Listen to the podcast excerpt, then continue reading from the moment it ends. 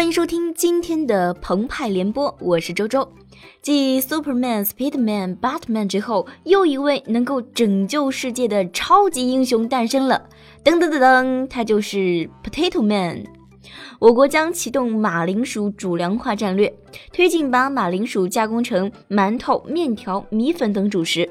马铃薯将成稻米、小麦、玉米外又一主粮。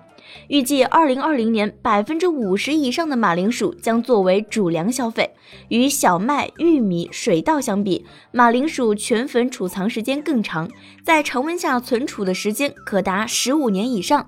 专家认为啊，在未来世界出现粮食危机时，只有马铃薯可以拯救世界。薯条、薯片从此翻身做主人，以后可别再说我们是垃圾食品了。OK。之前呢，土豆一直是作为万能菜而存在的，如今成为主粮，最得意的无疑是英国人民。当初我们食土豆，你们爱理不理，现在让你们高攀不起。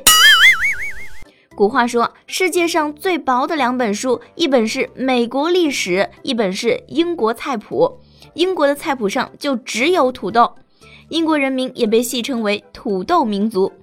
但在16世纪，土豆在从南美洲引入到英国时，却遭受到了长达两百多年被歧视的命运。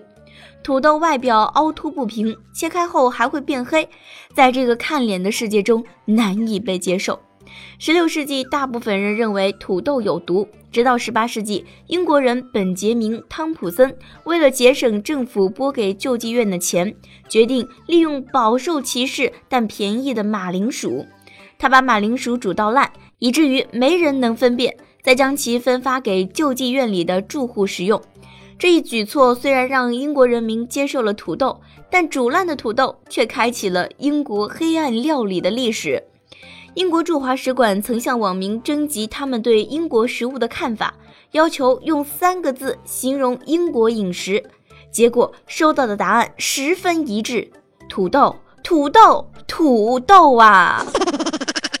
在《舌尖上的中国二》热播时，英国人也曾恶搞仿制了《舌尖上的英国》，而土豆则是唯一的主角。英国人对于土豆的喜爱那叫一个深沉。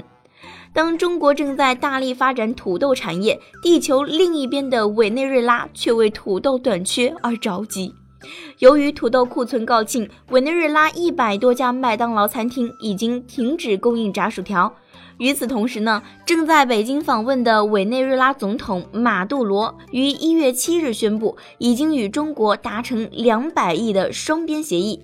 据内部情报，这两百亿的合同，其中就包括土豆换石油计划。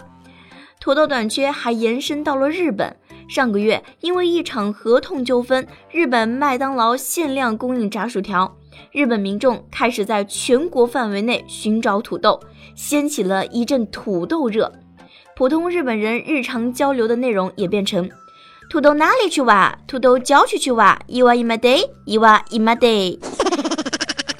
当我们在为粮食危机担忧的同时，比尔盖茨正在努力解决饮水污染问题。为了支持一款污水处理装置，比尔盖茨日前喝下了一杯举世瞩目的水。这杯水是人类粪便进化的，盖茨还称赞味道不错。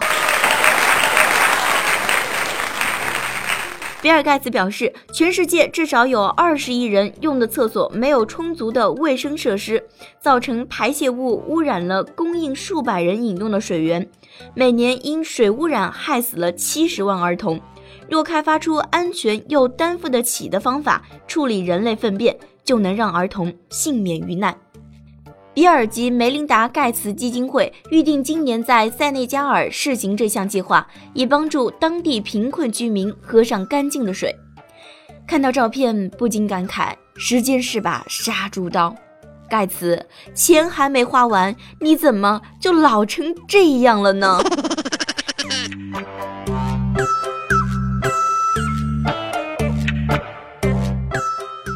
吃上可口的饭菜，喝上干净的水，呼吸新鲜的空气，住上安全的房子，与心爱的人相伴到老，人生的幸福不过如此。人世间唯有美食与爱不可辜负。好的，今天的节目到这里就要和大家说再见了，我是周周，下期节目再见，拜拜。